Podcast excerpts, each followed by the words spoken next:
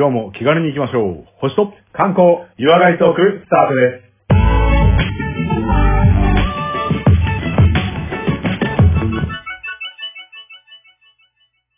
こんにちは、コマです。こんにちは、レオです。まずは番組のご案内をさせていただきます。このポッドキャストは相方のコマさんが星や星座宇宙についての話をして、私レオが日本の観光について話をする番組です。また素人が話している番組ですので、何か不備や間違いがありましてもご容赦ください。番組では皆様からのリクエストメッセージを募集しております。宛先は小文字で k-o-m-a-l-e-o 数字の15ローマ字読みしますと、コマレオ15アットマーク gmail.com です。またツイッターやフェイスブックを行っております。ハッシュタグ星と観光などで検索していただいて、どんどんと絡んでいただければと思います。えそれではまずはオープニングで少しお話をしていきたいと思います。第67回です。よろしくお願いします。67回。よろしくお願いします。まだまだ冬モードですけれども、うん大丈夫ですか？絶好調。あ、引きこもってないですか？うん、引きこもらないようになんとか頑張ってますね。でも、遠出はなんとなくできないじゃないですか、まだ。確かにね。最近のアクティブなことはうん。最近のアクティブなことは、まあいろいろありますよ。いろいろ出かけてはいますけども、最近行ったのはあの、ワカサギ釣りですね。冬だからね。まあね、そういううんワカサギが、何？表情でワカサギが釣れる環境にいるのはやっぱりこう、体験しなきゃいけないと思うわけですよ。確かに。ワカサギってあれ表情じゃなくても、いる魚は魚なんですよね、多分。あいると思います、いると思います。ただ、その、まあ俺もイメージありますけど、あの、穴開けて釣るやつでしょ、そうそうそうそう。やっぱ、ワカサギ釣りってそっち想像するじゃないですか。そうですね。だってワカサギ釣りって、俺も、うんあの、一回コマさんと一緒に行った時、あの、うん。なんか、ガポって外れる、穴開ける機械。ああ、はいはいはいはい。あれで、なんか半分完成ですよね。ああ、そうだね。あれをみんなでこう、ほじほじするのがまたね。あもうなんかあれはいい。いいあれはいいと思うんうんうん。う。あれでもう、普通のまあ海って釣りやるよりもなんかガポってやってその穴から垂らしてるっていうので、ほぼなんか半分達成感がありましたね。あるね。ほんとそんな感じ。いや、でもあれ面白いよね。あのちっちゃい穴からさ、魚が釣れてくるわけなんですけど、はいはいはいあの、竿もわざわざ細いさ、やつ使うわけじゃない。うんうんうん。あの、貧相な竿を使って、うんで、なんかこう、すっげえしなるからさ、はいはい。しなくてもさ、あの、なんかカジキマグロの松風弘樹みたいな感じじゃなくてさ、なんか、ツンツンツンツンみたいなやつでしたよね、確かに。はいはいはいはいはいはい。あれは、そうういう釣りかって思いますね。そうですよね。一応、クッとこう、竿をね、クッと立てて合わせてね。はいはい。うん。爆笑だったそれからまた、え？何爆笑だったんですか？いや、まあ、全然、全然って言ったらあれだけど、まあ30前後ぐらいは。あ、30とか釣れるんだ。まあ、そそのぐらいですねえででも、一週間ぐらい釣ってたんですか、ねえっと、3、4時間釣ってあ、たんで。3、4時間で3、4 30ぐらいなら、全然いいですね。うんうんあ、でもあれでも、ワカサギ、うちらが釣ってる日は、ちょっと釣れてなかったっていう、まあ、食いが渋いっていう状態だったんで、へえ。いい時だと、やっぱ200とか300 200? ぐらい釣る人やっぱいるみたい。うん。え、それで、ワカサギもっといるってこと？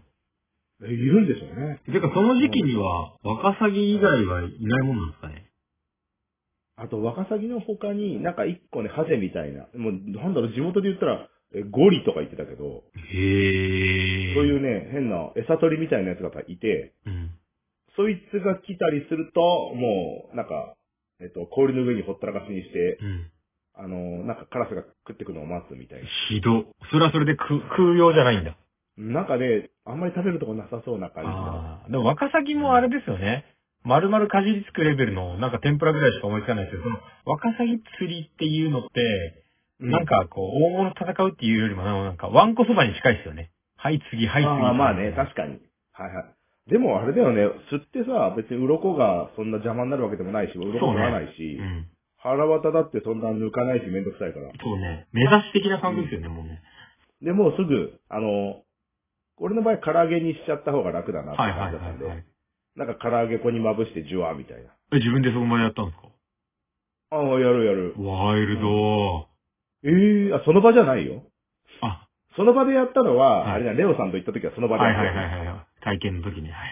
うん。あの時は、えっ、と、しょうがないから駐車場に上がってそれまでに連れてたやつを、唐揚げにして食べた気がする。で、基本的にはみんなあれですか？でも200とか300とかする人は、うん。食べる目的？ああ、そうだと思う。けど、やっぱそう、釣り自体を楽しむ人が多いみたいで、うんうんうんあの、ジップロックですぐ冷凍するみたいな、そういう人多いよ。その場で食うんじゃなくて。冷凍だからもうだって、うん、そこに置いとけばいいの？いやいやいや、そういうわけじゃなくて、家に帰って冷凍庫ああ、なるほどね。に入れて、はい。で、あの、釣ったのが楽しいから、うん。その後食べるかどうかはまた後日考えるみたいな。でも、うんそうね。スポーツだからね。れそうそう、冷凍庫にストックあるけどまた釣り行っちゃうみたいな人は多い。まあだからあれは、こう、釣っているという行為が遊びですからね。だからそれ自体は、多分、何匹釣れないともう俺は釣れないと帰らないとかじゃない気がします。うーん。なんか、上手い人、魚群探知機とかもなんか持ってきてるみたいで。ああ、じゃあそういう人に、あの、また、ワカサギ釣り行ったら、ちょっとこう、うん暇つぶしにさ、やっぱこう、耳が寂しいじゃないですか。はいはいはいはい。そういう時はやっぱ素敵なポッドキャストがあるといいですよいやね。それはもうそうですよ。そうですよねれはもう聞きながら、ね、気軽に行ってるやつがいいですしね。うんうんうんうん。こうちょっと思いをさ、宇宙にも遠くにも馳せられるようなやつがいいですよね。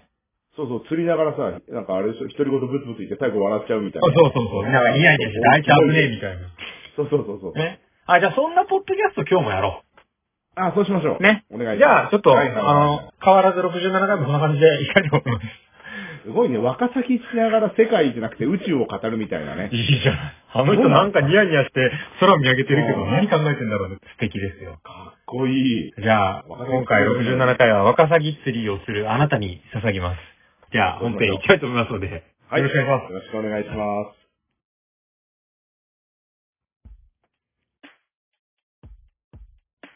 はい、それではここからは、コマさんによります、星や星座宇宙についてのお話を伺いたいと思いますが、今回はどんなお話いただけますか？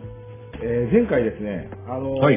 前々回かな？あの、世界の宇宙の、ね宇宙開発の奇跡、まあ、えーロシアとアメリカが争ったよっていう話をはしてましたけども、あの、はいはい。日本の宇宙開発の奇跡っていうのもちょっと紹介していこうかなと思いまして、そのあたりを調べたので、今回はその紹介、はい。タイトルは、おお日本の宇宙開発の奇跡、その1でえ、その1ってことは、す。はい。それ以降も続く。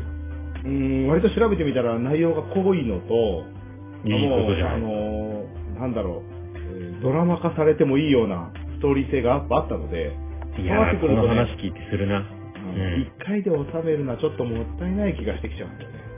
いいと思いあまー本当はあの、えードラマでワンクールぐらいやりたいところなんだけど、す。なるほど。で全12回まあはやる。プロに任せて、あ、任せてド。ラマ化する方に任せて、今回はねまあ2回、第2回ぐらいまでで、なんと OK、いいと思いますよ。収めようかと思いきっます。かけ作りだから、俺ら。はい、はい。じゃあ、日本の宇宙開発の奇跡をよろしくお願いします。はい。でまずこの宇宙開発の奇跡のスタートというのがですね、まあ世界大戦ありましたよね。はいはいはいはい。世界大戦の時にはどうしても、えー、他国との争いという形で戦争をしてるわけなんですけど、戦争が終わりまして、はい。で、それでじゃあ、あの、一応世界平和的なね、感じで、そうね。ようやく宇宙に目を向けるような国が増えてきて、宇宙開発のスタートっていう風になったんです。重はい要重要。そうですよね。うん。で、まあ日本の場合はですね、その、まあ GHQ の命令で、うん航空機の開発にちょっと制限かかってたり、なるほど。あえてロケットとか言っても、兵器的な風に見られてしまうっていう、メそうだよね。うん。そういうルールがやっぱあったみたいで。その辺はちょっとね、あのーしばらく研究できずに、うんうんうん。大体それでまあ終戦から10年ぐらい経ってしまうんですね。あのパイプ加えたおじさんにお前ら危ねえことすんじゃねえぞって止められるわけですね。うん、あの、はいはいはいやったらガムあげねえからなっていうさ。あ、あ、そのレベルなんだね。チョコレート、そうそうそう。あ、まあ、それはチョコの方が欲しいわ。欲しいでしょ、で、それで、そういう時代の時に、うんえー、まあ日本が10年後になると、まあ高度成長っていうのは迎えますよね。おー。まあ、いろんな支援、はいはいはいね、外国さんからいろいろまあ技術なんとかも、はいはいはいはいいろんなものがえー開発されて、で、まあ、時代で言うと高度成長。高度成長といえば、あの、うん三種の神器という、家庭でね、はいはいはいはい三種の神器と呼ばれてたうんものがいくつかあります。はいはいはいはい。この辺は、あの、洗濯機、冷蔵庫、あと、えっ、と、テレビですね。おー。それがないと、そもそも男として最低みたいな話ですよね。でも、それ、あの、嫁に行か行かない私みたいなぐらいの、そうですよね。それ担いでプロポーズみたいな。そういう感じ。はいはい本当、その時代生きてないからわかんないけど、イメージでは、イメージではね、そうじゃないかと、勝手な判断で。はいはいはい。うんいや、僕も勝手な判断はそれでいいと思います。うん家電がもう充実してる家である程度こう、最低限度の生活がこれで保障されないと私嫌だよそうですねいうようなね。プロポーズの言葉が君に洗濯板さは持たせないみたいな世界だった時代ですよね。きっとそうだと思います。私はそう願って、まあそういう時代だと思うんですけども。なるほど。はいはいはい。で、そういう時代にですね、あのーまあ10年ぐらい終戦から経った時ですね、アメリカではどんなことが起きてるかと言いますと、もう、ん。あのー大型ロケットの打ち上げっていうのがもう、実験が何回も行われてるっていうような。いや、もう宇宙レベルまでいけてたってこと？まあ大気圏にまでもう上げるようなものはあったんですけども、おー。でもまああの、前回もフォン・ブラウンさんがあったじゃない？引き抜き、はいはいはいね、ドイツから引き抜きがあったんで、それはまあ研究進みますよ。うん。でも、そそうだ、本気出して国家予算も違うでしょ。はいはいはい、そうなんですよ。で、そういった面も含めて、やっぱこう、うんすごい今、アメリカとロシアが、まあ、ロシアじゃない、ソビエトですね、その時は。うんうん。まあ、あれでしょ、もうぶっちゃけ、もう全然、もうレベチでしたって話ですよね。日本は日本で、なんか制限もかけられたっていうのもあると思いますし、そうさらに言えば、はい。その GHQ の制限もあっただろうし、もうソ連とアメリカ、もうツートップ体制みたいなもんでしょ。もうもう二強でしたよね、その時はね。うんうんうんだからその、まあ、二ついるから争いやすいっていうのはあったかもしれないですけども、抜かれてのデッドヒートをしてるっていう、うんまあそういう時代。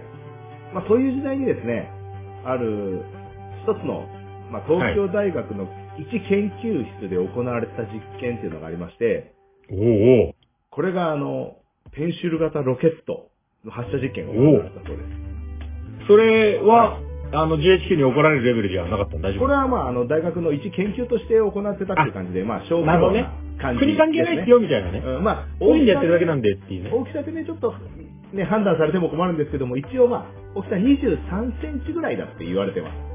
ああ、もう子供の口飛ばすぐらいの感じですね。うーん、なんかまあ、これもね、前回に紹介したかもしれないけど、仮想ってね、はい火の槍って書いた、昔の中国のね、武器みたいなやつあったじゃないですか。はいはい、あのロケット花火にちょっと毛が生えて、ね、あれになってるうん。研究室の位置、こう、あの、お遊び研究ですぐらいのつもりでね、目立たずね。あんまり言いすぎると、うん怒られちゃうんですけども、はいはい。まあ、その当時ですよ。その当時は、そう当時。日本ではもう画期的な、まあ、ロケット。そりゃそうだね。まあ、ペンシル型ロケットですから、一応。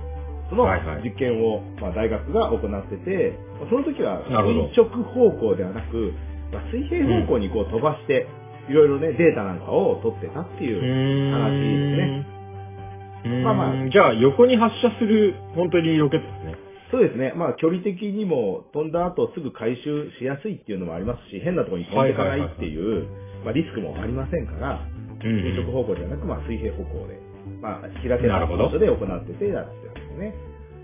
その研究が終わった後に、今度はベビーロケット。まあ、大きいロケットがね、大きいロケットのベビー、うんうんまあ、赤ちゃんタイプのロケットペンシルよりは大きいけど、赤ちゃんタイプだよという。はいはいあまだ名前に控えめさがあるよね。はいはいはい。まだこの時にはね、こう、まあはい、ツッコミ食らわない程度に。そうですね。前回ペンシルやったけど、今回ベビーぐらいだったらベビーないいですかね。ら問題ないですよねっていう感じはいの、そういう感じで、今度は垂直方向にね、打ち上げタイプの実験を今度行う。いいね、いいね。徐々に、こう、控えめながらやってるね。そうなんです、そうなんです。で、まあ、また今度じゃあもうちょっとって言って、アルファロケットっていうのができたり、はいはいはい。シグマロケットっていうのが、いいねこうできたりしてね。だんだんさ、大御所を物語らずにさ、なんかそうそうそうぼやかしてきたね。規定感は、このぐらいだったらいいかなっていうのがね。さあくまでアルファの段階ですからね。そうそうそうそう実験段階で、今度シグマですね、次ガンバ行こうかなみたいな、はいそういうぐらいな、こう、一歩ずつというような。そうそうそう。そういう感じなんです。まあそういう研究してる時にはですね、あの、今度は、あの、旧ソ連ですね。ソはい連の方が、はいプ。ートニックっていう、お聞いたことあるよ。はいはい、あの、ん世界初の人工衛星を飛ばすことに成功、成功いたしました。はいはいはいはいはい。はいはいはい。で、これでまあ、あのーアメリカなんかはもう先を越されちゃったっていうのを以前またね、はいはいはい言ってましたけども、まあ、宇宙開発の時にはタイトル、いろいろね、争ってましたよね。その時の一つが人工衛星の誰が一番初めにそうですね世に乗せるかっていうので、この時は。えーソ連の方がまあ軍配が上がったっていう。だ世界初めて人工衛星飛ばすの大会で優勝したのはソ連だったってことそうなんです、そうなんです。はいはいはい。で、これもちろんアメリカでも、まあ、えーまあ、宇宙開発先行っちゃったよ、俺たちっていうロシア、ソ連の自慢でもあるかもしれないですけども、しっかり公表されて、うんやっべえ、先やられたみたいなね。僕ら衛星成功しちゃいましたけど、みたいな。そうそうそうそうそう。で、はいあのーその情報がやっぱ日本にも入ってきたりして、うん。という感じですね。もう日本としてはですね、その、まあ、格差というか、宇宙開発の格差っていうのをこう痛感するような、ソ連やってることレベルちげーって思うよね。そうなんですよ。でも何回も言ってますように、まあ予算の度合いもやっぱ違うし、大学の一研究室と、片や、うんあの、軍利用っていうようなね側面もあるので、うん国がやってるのがやっぱアメリカとソ連。それより国豊かにするのが優先だからね。そうなんです国策としてはね。はいはい。まずもう終戦ですのでね、そこからなんとそりゃそうだよ。それは冷蔵庫を出回らした方がいいよね。そうですよね。で、その、えっ、と、アメリカとソ連の、まあ、デッドヒートによって、まあ、あの、日本でも少しずつ宇宙開発の、まあ、注目度が増してくるわけなんですよね。はいはい。で、さらに、あのーソ連だと、もう一個ね、あの、有人宇宙飛行っていうのも、はいはいはいはい。その当時できたら、で、可能っていうか、まあ、できたらしくて、はいはいはい。それもアメリカよりも先に行っちゃって、あ、そうかそうか、この前も話したけど、あれですね、誰が人を一番最初に宇宙に送り込むでしょうか、はい、それに勝ちましたってはい話ね。。で、これで地球が多かったっていうのを、言ってた。そういう時ですね。はいはい。はい。で、こうなってくるともう本当にこう、加熱していくんですよね。日本も。いやもうだって早、く。連敗中でしょ、アメリカも。アメリカ連敗中です。もうやばい、それはもう許さないでしょ。そうですよね。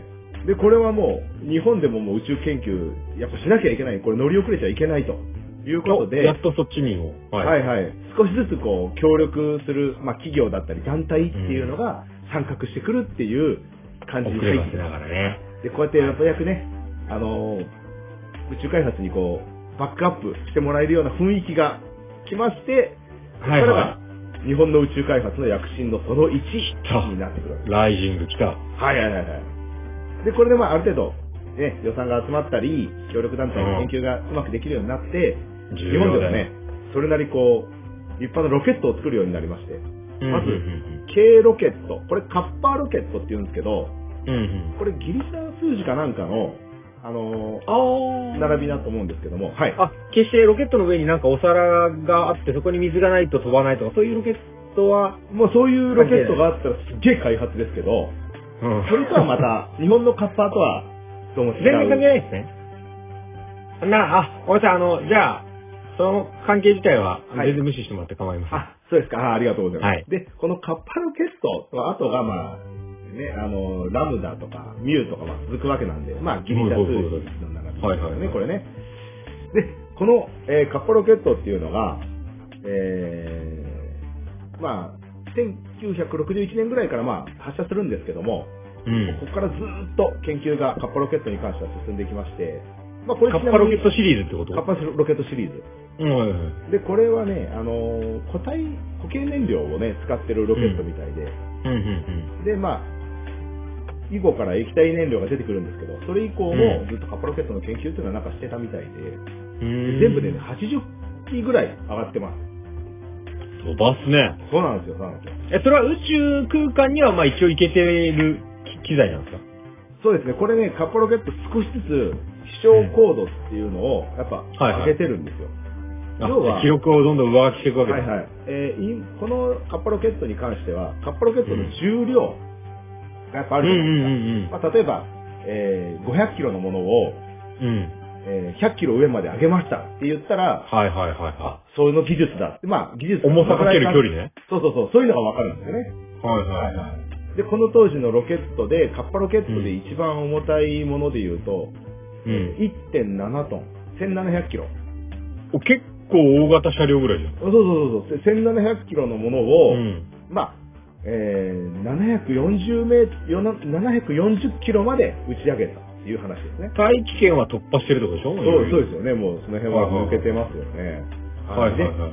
そのぐらいの技術があったっていうようなのがこのカッパロケット。意外に言ってんじゃないの？なんか。そうですよね。ありな気がするけどね。はいはい、そうなんです。うんうん。小アジアのなんか、小さな国島国にしてはやるじゃんっていう評価にはならないですかね。やっぱそうなんですよ。そうなってくると、やっぱりこう、えー、周りのね、今、アメリカとロシアに関しては、もう、ツートップなので、うんそこにこうね、あ、すげえじゃんっていう、あの、国はあんまりなくて、さすがですねまあね、パチパチ二パチ人のジャイアンみたいなもんだもんね。そうそうそうそう。で、うんこれはあの日本のロケットに関しては、まあ、発展途上国ですかね、前でうんうん言うとね。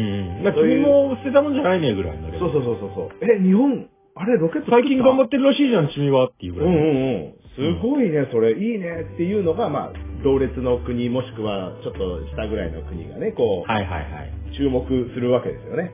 はいはいいははいはい。で、いや、そのロケット技術、カッパロケットいいから、ちょっとうちにも技術、あの、支援してなんなら一緒にやるもらえって？ませんかっていう話あ、そんな仕掛けに出てきてくれるんですか？あそうそうなんですよ。ほでー。おー、わかりましたと。あ、もう、あの、ロケットを軍事利用しませんね。転用はできますししないでくださいねっていう、まあ、条件で、うんうんうん。まあ、輸出するんですよ、技術とロケットをね。そうだよね。じゃないとはいはい日本が、あの、なんか、武器の利用の兵器を作ったりってなっちゃうもんね。うん、武器承認的な位置づけになると、それはもう国際問題に発展しちゃうので、はいはいはいはい。それはちょっと重要だよ、それ。そうそうそこでしっかり約束宇宙開発は世界平和ですから。はいはいはいはい。で、まあ、約束して送るわけなんですけども、うん。あの、やっぱりこれ、まあ、国が絡んでるわけではなくて、一団体とか企業とかうんが、うん。こう、送るようなものですので、まあ、口約束なんてさ、国が荒れれば、ってなるじゃないですか。いい話かよ。はいはい。でも当時最新式のものを送ったのにもかかわらず、はロケット自体は転用されてないんですよ。い。だけど、中の推進剤っていうか、固形燃料の優秀な燃料が、ー、言い方でしょ。軍需工場っていうね、軍の兵器を作る工場に納品されて、うん。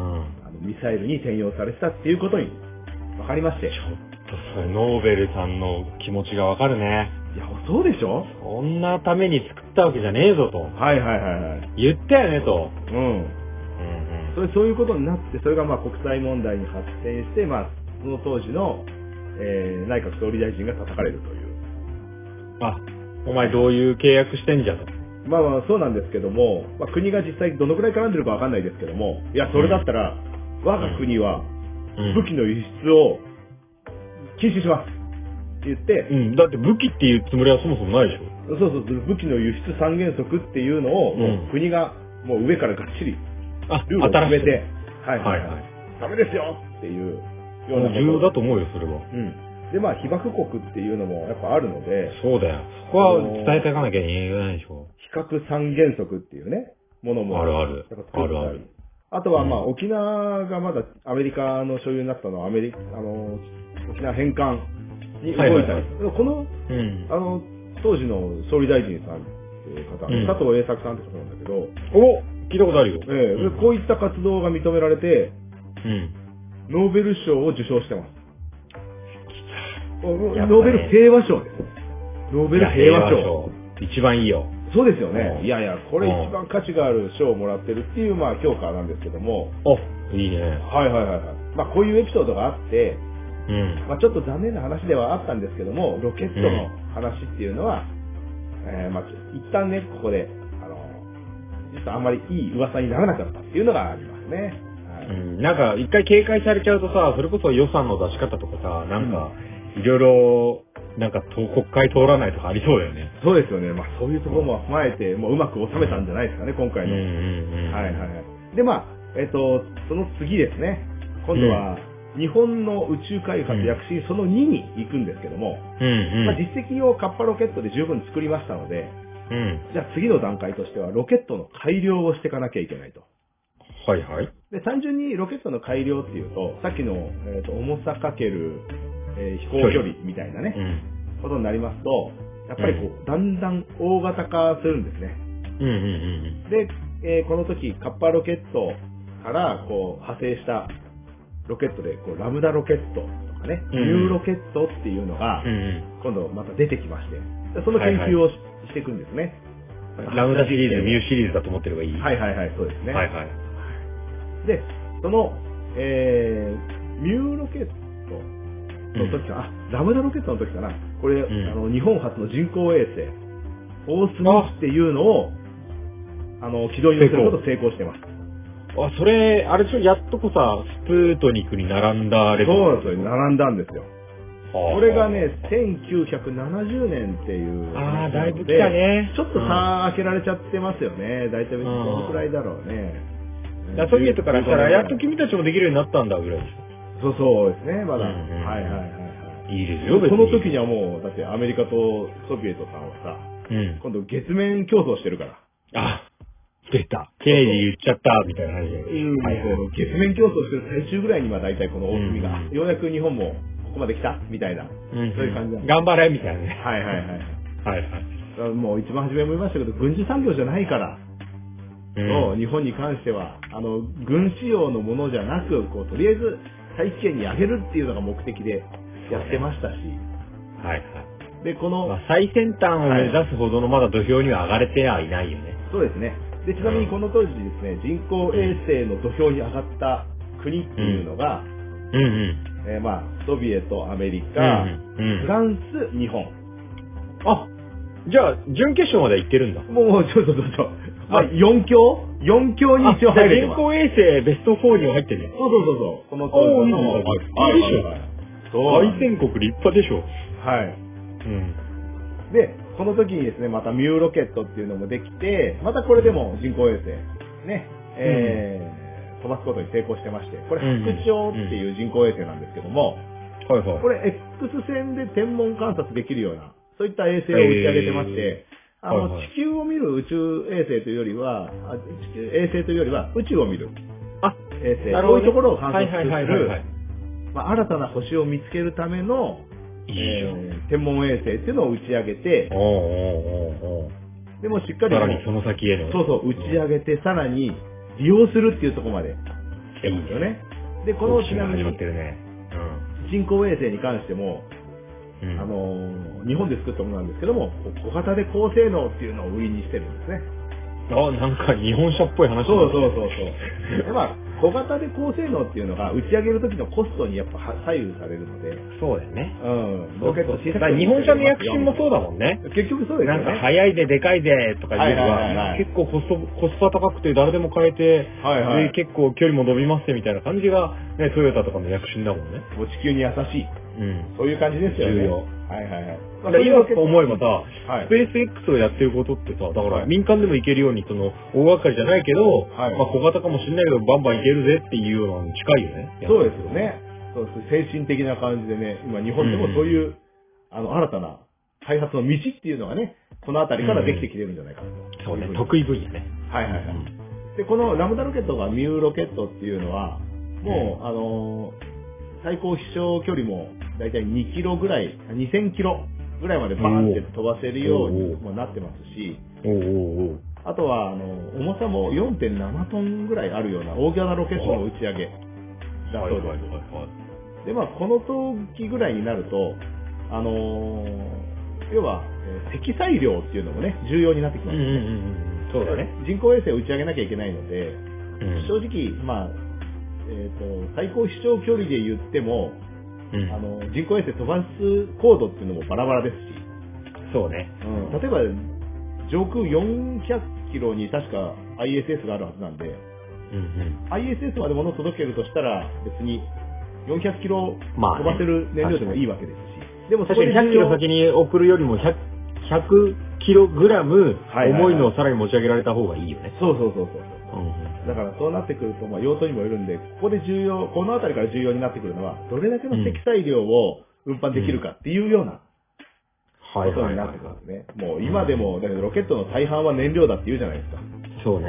うん、もう、持ってけるのは上のちょっとしたね、部分だけだ。それが宇宙に。距離がこんだけ遠くに行けますって言っても、いや、そんだけ遠くに行く必要あります？お値段高くなるんですよねって話ですもん。いやいやそうなんですよ。うん。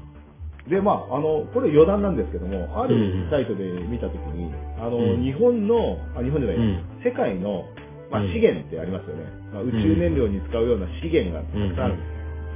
地球上の資源を全部使ったところで、宇宙に運べる、えー分量うん。が、あの、エベレストうん。と同じ量に匹敵するなんて話をしてましたけど、そう、体積、容積的な話。はい、そうそうそうそう。まあじゃあ、エベレストが1個をうん。宇宙に上げるのが地球の資源でいいは精一杯ってことね。そうそう。だからそれまでに宇宙開発を成功させないと、もう宇宙に行けなくなっちゃうみたいな。まあ、それかあれだよね。その、燃費的な意味でもっと簡単に行けますってみたいな話にすればいいかもしれあ、もう宇宙エレベーターを作るみたいなね。ない。ね、海水があれば行けますみたいなさ。おー、すごい。別の燃料を使うっていうの。それも画期的ですよね。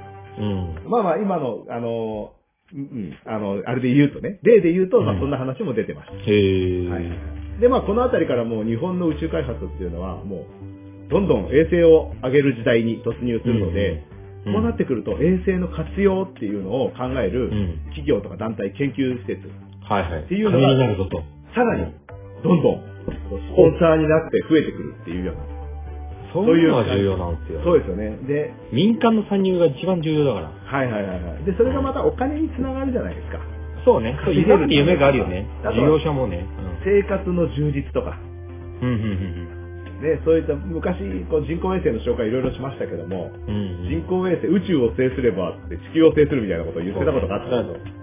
だから何のためになるかっていうのは分かりやすいとさ、やっぱり、なんか納得度も違うし、お金も集まるしね。そうですよね。ただのロマンですって言われたら、ちょっと、はいはいはい。それね、なんか予算通るの大変ですって感じになるけど、いや、実はこういうメリットがあるんですとか言われれば、それはそれははいはい、みんな納得もするし、応援もするでしょそうですよね。う。うん。で、まあ、それで研究がどんどん進むようになりまして、でその頃、アメリカでは、一方アメリカではってやつだね。出た、一方アメリカ。では、トップランナー。えーついに、アメリカがね、有人、月面着陸ですね。有人月面着陸成功。アームストロングさんがそうそうそうそう。一人の人間の一歩だが人類にとっては偉大な飛躍だっていうセリフを残してますけども。これがありまして。で、やっぱこれで、やっぱり日本も本腰入れないといけないと。国が、日本はもうみんなやべえな、アメリカだよね。うん国が本腰入れなきゃってことで、まあ国がある、うんまあ団体を作りまして、おナスダっていうね、団体ですけども、前の段階ね、まだ。はいはい、まだね、あの、はいはいはい JAXA 様は出てきてないんですけども、はいはいはいはい。まあ、いろんな企業がやっぱ増えてきてて、うん活用の幅が広がってきたので、そろそろ国でも一枚噛みたいなっていうのがあったと思います。なるほど。うんあれね、今で言うデジタル庁できましたみたいな。そうそうそうちょっと国も本気出しますみたいなそうそういう感じでこう、NASA っていうね、宇宙開発事業団っていうのがまあできまして、あったあった。はいはいはい。で、これがですね、あのー今まで従来に使ってた固形燃料っていうのをまあ使ってたわけなんですけども、うんやっぱ液体燃料の技術っていうのも必要じゃね？って、そうねやっぱ。こうなるわけなんですよ。そっちが主流っぽいもんね。今後の宇宙開発のためにですね、うん。あの、ちょっと大雑把な言い方ですけども、うん。あの、固形燃料ロケットっていうのは、うん。あの、ロケット花火なんですよね、本当に。うん。うん。下でって上がって終わり？下から火をつけて、その火がこう、火薬をだんだんこう燃焼させてって、はいはいはいはい。なくなったら終わり。なくなったら終わりっていう感じ。うん。そこに、あの、燃焼力の、えー増減っていうのができないんですよ。やりにくい。そうかそうかそうかそうか。チョロ Q みたいなもんだよね。そうそうそうそう。一回、じゼンマイ引いたら、バーン行ったら、はい。はい、とりあえず宇宙に行ったけどっていう感じなんです。はいはい。で、これ液体燃料のロケットだと、この、うんまあ、液体燃料と、まあ、酸素と液体一緒にこう燃焼させて、燃焼室で爆発させるんだけど、その燃焼させる、まあ、調整弁っていうのもやっぱ、使ったりすれば、燃焼力、飛行力ですね。その、揚力の調整ができると。強弱が持てれるってこと？そうそうそう。でそういう、まあ、制御機構がある方が便利じゃないか。今後の宇宙開発にはそれ必要じゃないかっていう、むしろそれまでよくロケット花火で勝負してたね、日本が。考えてみたらそうだよね。じゃあ、ロケットまあ花火でベスト4まで残ったんですよ。400km 上げるために、じゃあ5トンでいいんじゃね？みたいな、そういうことでしょうね。そうだからもう火薬上乗せだみたいな。そうそうそうそう。火薬入れてはたくさん飛ぶぜって言って2000キロまで行ったっていう、そういう単純なやつかもしれない。そうそうそう。で、まあそれだと今度の開発はね、宇宙開発に関してはちょっと、あやっぱ液体燃料の技術も必要だろうと。調整が必要じゃないか。っていうような。ちなみにそれ、ソビエトもアメリカも当たり前ですけども、液体燃料時代に入ってるんですよね。あの、フォン・ブラウンさんは液体燃料の開発あ、そっかもう。なので、うんフォン・ブラウンさんを引き抜いてるあたりで、あ、もうとっくにだ。そうそうとっくにっていう感じですね。じゃあもうあれだ、もうツートップからしたら、いやいや、君たち、固形燃料派にしてはよくやるじゃんぐらいの逆に固形燃料でそこまでよくいったねっていうかもしれない。気合い論。そうそうそうそう。はい。とんでもないねって。まあまあ、その、この時代当時にはもしかしたら固体ね、固形燃料のスペシャリストだったかもしれないよね。液体が主流の中。でも時代の先は見えてる気がしますけど。まあね。うん。で、液体燃料の研究をどうしてもしなきゃいけないということで、やっぱりこう、うん液体燃料先進国に、アメリカに学びに行こうと。で、これアメリカにこう使節団を派遣して、留学だ。そうなんですよ。へえ、いいね。で、液これも、体燃料留学。やっぱりこう、あの、平和利用っていうのがね、今度重要になってくるわけなんです。うん、うん、うん、うん。いや、それはだって平和利用しないと、あの、佐藤栄作さんのノーベル平和賞なくな意味ないから、そこはもう、ちゃんと掲げていきましょうよ。そうですよね。あの、出すこともダメだし、入れることもね、平和利用ですから。その辺はね、重要です。はいはいはい。で、それで、えー何年かかってもいいから、アメリカの技術を学んできて、そこの上に自分たちの今ある固形燃料の技術を上乗せするなり、人工衛星の技術を上乗せすればいいじゃないかっていう、そういう思いで。まだでも固形燃料にちょっと囚われてるのが面白い。まあまあ確かにね、固形燃料は固形燃料で、あの、利点はあるんですよ。そのああ、そうなの。設備が安く済むっていうのと、簡単な構造だから故障しにくい、壊れにくいっていう、まあそういう構造上のものもやっぱあります。だから、はいはい。とこはいいで、やっぱ固形燃料は使うべきだし、うんまあ用途ですよね。だからミックスしたなるほどね燃料とかもありますよ。ハイブリッドありだもんね。うん。だから一番初めの一段ロケットは固形燃料でとにかくバーンって飛ばしといて、うん上に行ってから調整が必要になるんで、コードごとの。うん。そこはあそこから液体行こうよみたいな。そうそう、そういう使われ方もやっぱあるんですよね。そういいまあ、それはまあ今後の使われ方でもあるんですけども、まあそれが日本オリジナル技術になれば、成功率も上がるというわけなんですね。で、これはあの、また新たな展開としましてですね、うん。アメリカの技術を学んで、うん。N1 ロケットっていうのが今度できます。それはもう液体燃料使用されてるわけですね。はいはいはい、そうなんですよ。で、この液体燃料を使った燃料を、えー飛ばして、えー人工衛星もしっかり飛ばしてます。だから成功してるんですね。アメリカの協力があってですけども。うん。ちゃんと自分たちの国にも取り入れてるわけですね。そうそうそうそう。うん、で、それで、えー何回もやっぱ成功して実績を積んで、うん、また、ここで実績を積むと宇宙開発のね、ニーズが高まってまた、失敗し続けたらお金集まんないから。そうそうそうそう。うんまあ、もう言い方悪いけど、お金集めるためにやっぱりこう、成功させなきゃいけないんですよ。そう、成功させなきゃいけないし、みんなのためになってるってアピールしなきゃいけない。はいはいはいはい。うん、で、これでまた実績を残して、まあ、アメリカの技術をね、うまく活用して、うん。で、来たるビッグイベントがあるわけなんです。これがビッグイベントっていうのがね、1986年。おこれは、どうですか？あの、何歳ぐらいですか？あ、ちょうど阪神が優勝した翌年なので、はい。あ年齢を言ってもいいですけど、まだバースがいた頃ですね。あ、バース、掛布、誰だっけ？岡田がまだいた頃ですね。はいはいはいはいはい。で、その時に何があったかと言いますと、うんハレー彗星です。来た。それ、第何回かでやったよね。ハレー彗星。もう、はいはいはい彗星やりましたよね、彗星の検査の、あの、紹介ね。はいはい。え、ハレー彗星が近づいてくる年だったんですね？そうなんです。で、ハレー彗星来るぞと。もうこの2年ぐらい前からですね、ハレー彗星来るから、もう前回、えー、1900何年間に来てるから、うんこれまた来ると、記録的には。じゃあもう全然あのビビってるわけでもないし、なんか大変だ、地球が終わるとかそういう話でもなくて、純粋に天体ショーが来るぜぐらいのテンションですね。さらに熱いよね。要は、ん。人類が宇宙に行けるようになって初めてのハレーそう。だよね。っていう感じ。もう今まではもう彗星があるっていうの定期的に記録的にある。ねただ見て終わりだったけど、こちらからも近寄れるからね。そうなんですよ。おうおうでこれでッグイベントだ。もうこれがもう、要は地球のビッグイベントなんですよね。いや、ロマンあるはいこのビッグイベントにやっぱりこう宇宙技術持ってる国が集結して、みんなでそういうことなんだよ。もう水星探査をしようじゃないか。そういうことなんだよ。宇宙開発、世界平和ってそういうことなんだよ。はい。それでやっぱこう日本も手を挙げるんですよ。やりますえ、それで君はいいから引っ込んでてってなっていやいや、言われないですけども、よかったまあある程度やっぱ実績をやっぱ積んでますし。じゃあ君も入ろうかってなるわけですね。はいはいはい。で、これでよもうハレー彗星のね、あのー観測に、まあ、選ばれたというか、あのー望んだ国っていうのが、うんアメリカ、ソ連、うん日本と、うんあと、フランスからまあ欧州になったんですけども、うん。うんまあ、欧州、欧州、えー今でもそうですけど、あと欧州宇宙連合でしたっけ？はいはいはい。あまあ、ある団体ができたんですよね。で、これ欧州、この4つの国で。結構暑いね。唯一のアジア勢じゃん。そうなんですよ。で、これで、アジア勢の日本としてはですね、探査機、うん。まあ、ズバリの名前なんですけど、探査機水星っていうのと、先駆けっていうのを、ちょっと、はいはいはい。ネーミング。まあいいや、はい。まあ、わかりやすいですよね。そうですね。うん。そのためだけにあげたんでしょうね。はいはいで、それを打ち上げて、まあ、探査につかせるっていうようなことをしまして。い。おーで、この各国打ち上げられたものも、まあうん、総勢7、8機多分あったと思うんですけども、はいはいはい。これがね、全部もう、狙いはハレー彗星なので、うん別名ハレー艦隊って言われてまして。かっこいい。そうねハレー彗星に近づいていくってこと？そうそうそうそう。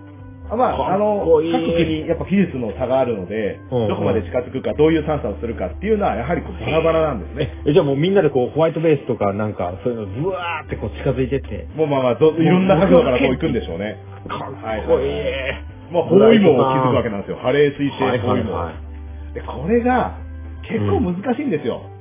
ハレー彗星。何が難しいかと言いますと、ハレー彗星って基本的に氷でうつ覆われてるような、あね、あ、はいはいはい。星なんですよ。で、氷って、0度だと、0度以下だと、まあ、凍ってるからいいんですけど、氷だね。うん、これが太陽にだんだん近づいてくるとか、うん。太陽の周回を回った後とかになると、熱くなっちゃうんですよね。うんうんうん。そうすると何が起きるかっていうと、氷が水になって水が水蒸気になるんですよ。水蒸気に急激になれば水蒸気爆発みたいな感じで、要は体積がポッて増えるから、その爆風で多少軌道変わったりするんですよ。え、じゃあ、水星の周りで小さな、こう、蒸気の爆発がバンバンバンバンと起こってる感じ？起こる、起こることもあって、起これば減速もする、加速もするみたいな感じ、ちょっとずれたりするんですよね。ぶつかっちゃうじゃん。はいはいはい。だからそれも、もしあった時には、軌道修正しなきゃいけないんですよ。だ超暴れてるなんか、乱暴な運転してる車にできるだけ近づきながら尾行してるみたいなもんじゃん。そうそうそう。で、この軌道修正っていうのが、さっきの液体燃料と固体燃料のまた違いっていうのもあるんですけど、はいはい、はい。アメリカの技術がね、まあ役に立ってる。うん。重要重要。で、この軌道修正っていうのをしながら、避けつつ。はいはいはい。避けつつってそこまで接近したかどうかわかんないけど、はいはい。要は接近できる距離を一定に保って、ね、保ちつつ、はいはい。密にならないようにね。はいはい、密にならないように行ったわはいけですね。はいはい。ハレー艦隊ディスタンスを保ちながら。はいはいはいはいはい。はいで、その、けんあのー、探査に関しては、もうはい。大成功。あ、もう艦隊全体として？どの国も大成功ですね。うんもう、もう、あ敵のーいいデータも集まったんだ。実績も取っとで、取って、なんかトラブルあったりすると、やっぱアメリカの技術、まあやっぱ応援して、応用してるんで、アメリカからちょっと協力を応応援したりして。で、いいよ。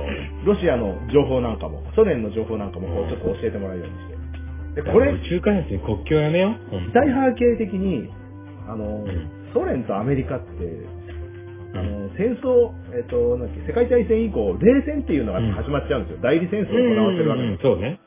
その代理戦争でアメリカ、ソ連が争ってるにもかかわらず、このハレー艦隊に関しては、もう情報オープンです。これはもうお互い、でもそうでしょ？すごい綺麗な感じだなと思って。いや、そういうことなんですよ、宇地球地球まとまったよね。この時がもう本当に。第1号かもしれない。地球が唯一一つになれた。だからもうなんかそこまでドラマチックだったかわかんないけど、こうなんかアメリカが、やばい、この軌道修正間に合いませんみたいな時にソ連が来て、俺の体を使ってけみたいなことでこう、なるのかな？そんなエピソードあったらもう絶対映画化されるよね。いや、絶対もうそれね、やりたい熱動した方がいいぐらいで。もう擬人化したいよ、それ絶対。熱動した方がいいぐらいって言った、今。熱うん動はダメだ。いやいや、言ってない。熱動は。ね。そのぐらいうんのそうそうそう。手を取り合ったってね。そうあの、昔の不良が実はいいやつみたいなやつでしょ。あのね、不良って言っちゃうとなんか、その国から判断食らいそうだけど。どっちがそうかそうかそうか。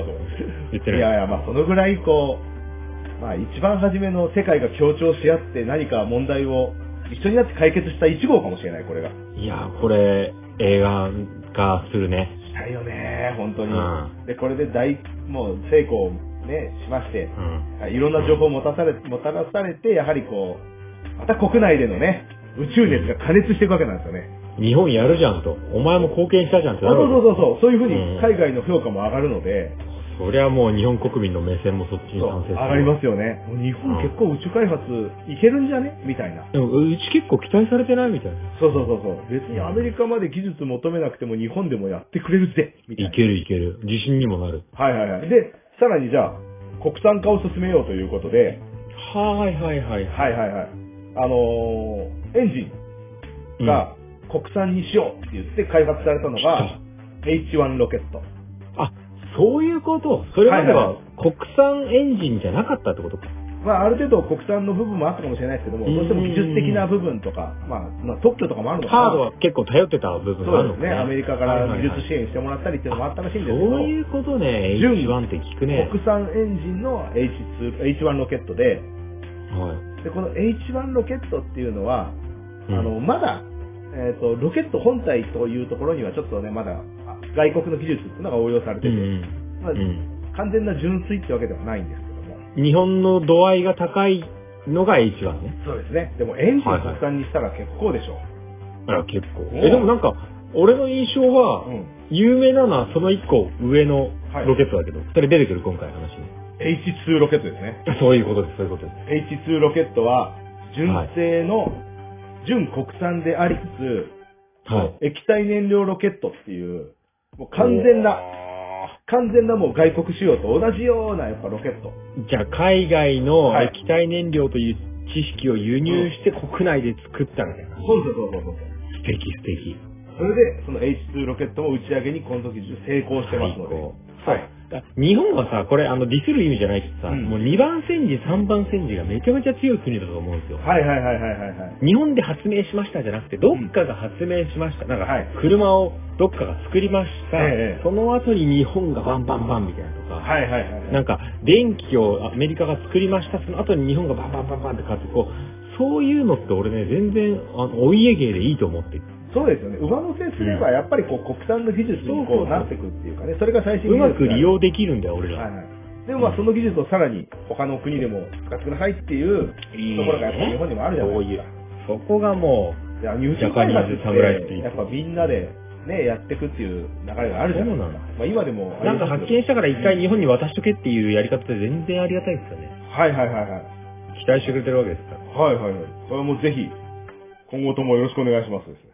いやー、協力しましょう盛り上がっていいね。はい盛り上がってんね。期待されてんね。まあこの H2 ロケットを、まあできたあたりで、まあ完全に、まあ、うーんと、いいか、悪い言い方じゃないですよ。